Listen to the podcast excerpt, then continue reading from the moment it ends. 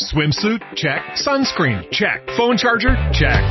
Don't forget to pack the 5 Hour Energy. It fits great in a pocket or carry-on, and the alert feeling will help you arrive ready for anything. Now get 20% off when you use code 5HE Travel at 5hourenergy.com. Expires April 30th. One time use only, not valid with other discounts. Remember, visit 5hourenergy.com and use code 5HE Travel to save 20%.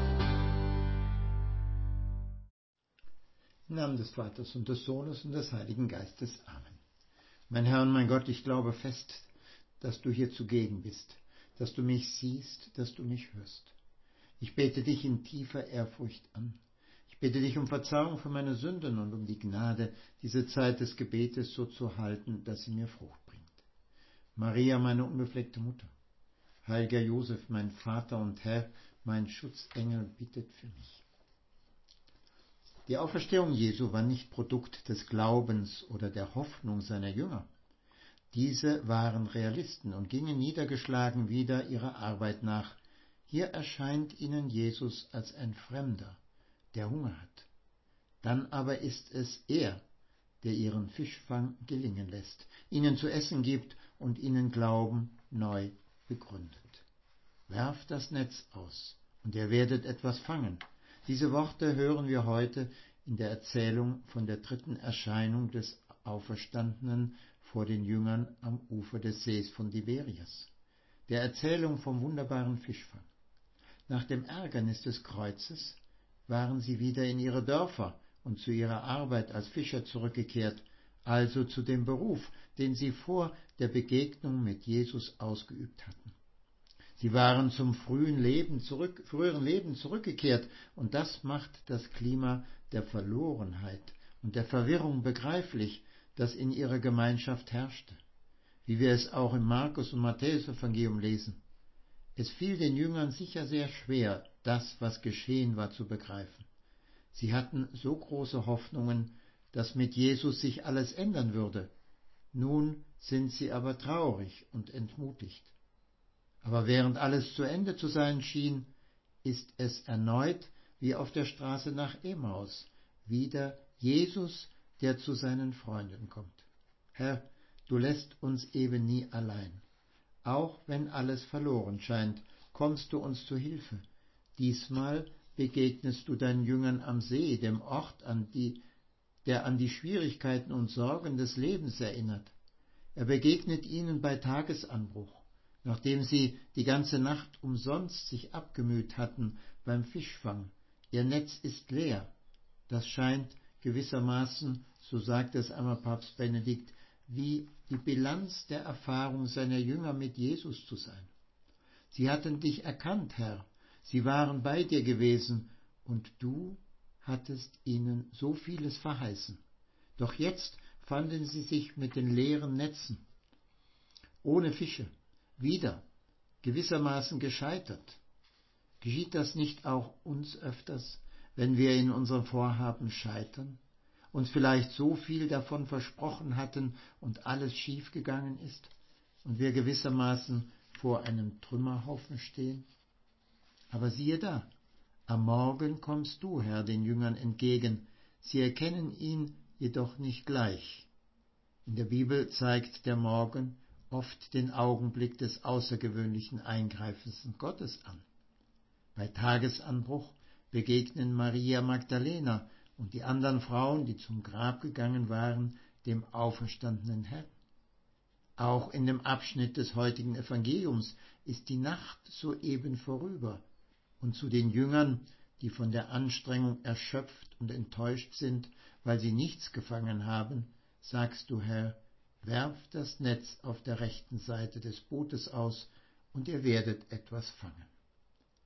Normalerweise gehen die Fische während der Nacht, wenn es dunkel ist, ins Netz und nicht am Morgen, wenn das Wasser schon durchsichtig ist. Die Jünger jedoch vertrauen Jesus und das Ergebnis war ein wunderbarer, reicher Fischfang, so dass sie das Netz wegen der großen Menge gefangener Fische nicht hochzuziehen vermochten. In diesem Moment sagt Johannes, von der Liebe erleuchtet zu Petrus, es ist der Herr. der scharfsinnige Blick des Jüngers, den Jesus liebte, ein Sinnbild des Gläubigen. Er kennt den Meister, der am Ufer des Sees steht. Es ist der Herr.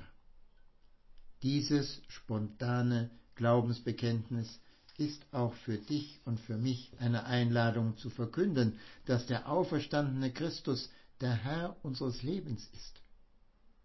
Wenn die Arbeit im Weinberg des Herrn vergeblich zu sein scheint, wie die nächtliche Mühe der Apostel, darf man nicht vergessen, dass du, Herr, von einem Augenblick zum anderen alles umzukehren vermagst.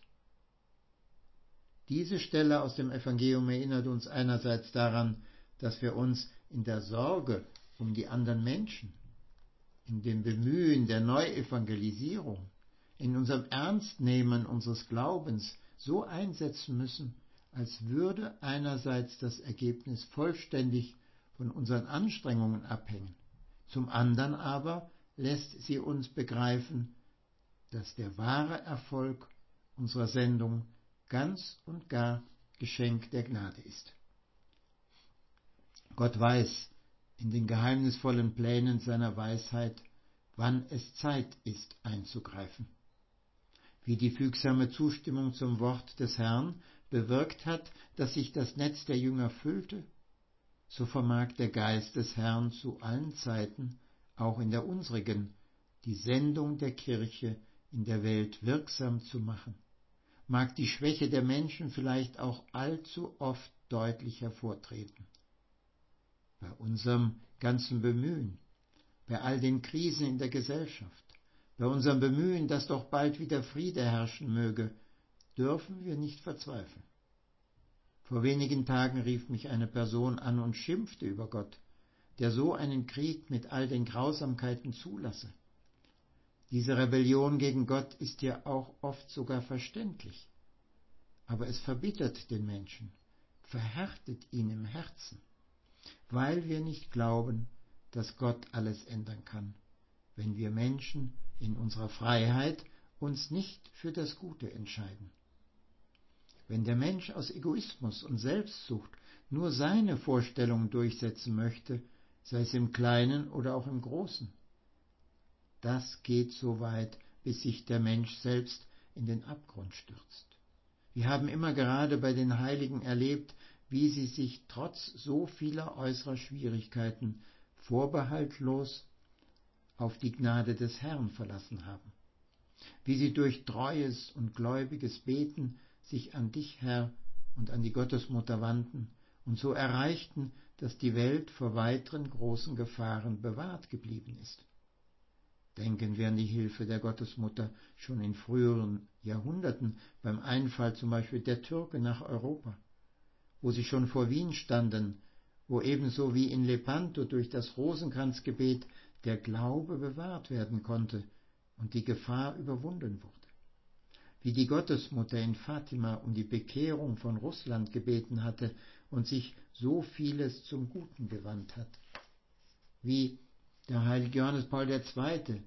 durch die Fürsprache der Gottesmutter das Attentat überlebt hat wie der eiserne Vorhang fiel ohne Blutvergießen und so weiter.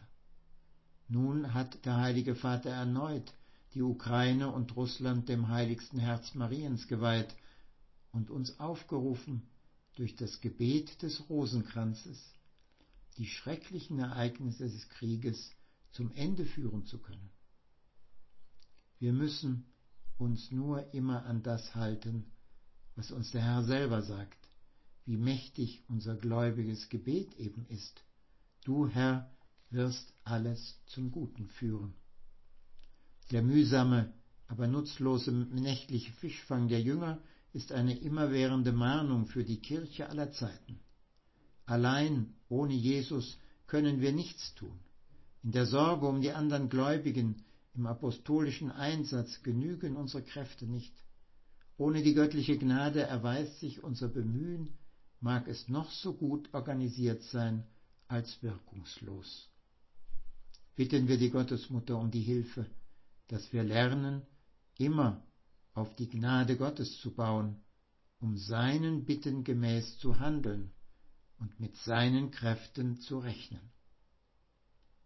Ich danke dir, mein Gott, für die guten Vorsätze, Regungen und Eingebungen, die du mir in dieser Betrachtung geschenkt hast. Ich bitte dich um die Hilfe, sie zu verwirklichen. Maria, meine unbefleckte Mutter. Heiliger Josef, mein Vater und Herr, mein Schutzengel bittet für mich.